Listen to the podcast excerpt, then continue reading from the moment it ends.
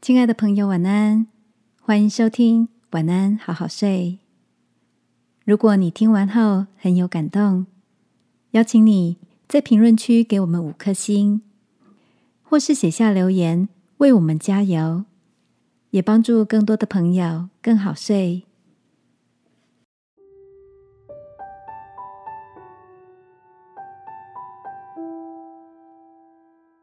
陪伴。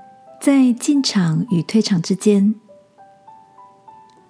晚安，好好睡，让天父的爱与祝福陪你入睡。朋友，晚安。今天的你一切都好吗？前阵子跟好姐妹 L B 到山上泡温泉，难得的彻夜畅谈，一下子把记忆。带回到在学生时期一起窝在被窝里聊天的景象。以往身为职业妇女的 L B，忙碌于工作与家庭之间，每次相聚总是来去匆匆的。直到孩子步入青少年，才有比较多的空间。他跟我分享，有时候不是孩子故意搞叛逆，而是爸妈忘记退场了。从亲密照顾者变成默默在旁的陪伴者，L B 学习从孩子的生活圈慢慢退场。他说：“那是一种我知道你会在的信任感。亲子关系依旧紧密，但不再需要常常的唠叨提醒，也不用时时挂念着孩子。如今，双方的生活都更自在了。”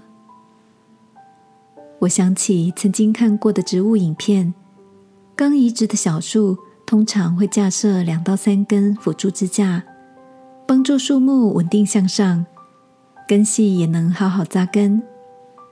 不过，大约在半年后就必须要拆除，以免支撑带来的安全感使植物太安逸，反而长不大。我想，人际之间的陪伴，也是一段关于。进场与退场的学问吧。今晚，让我们透过祷告，求天父使我们在关系的亲疏中有平衡的智慧。一起来祷告，亲爱的天父，求你使我知道如何爱人与被爱，自在的享受关系里的流动。祷告，奉耶稣基督的名。阿门。晚安，好好睡。祝福你有个感到暖心的夜晚。耶稣爱你，我也爱你。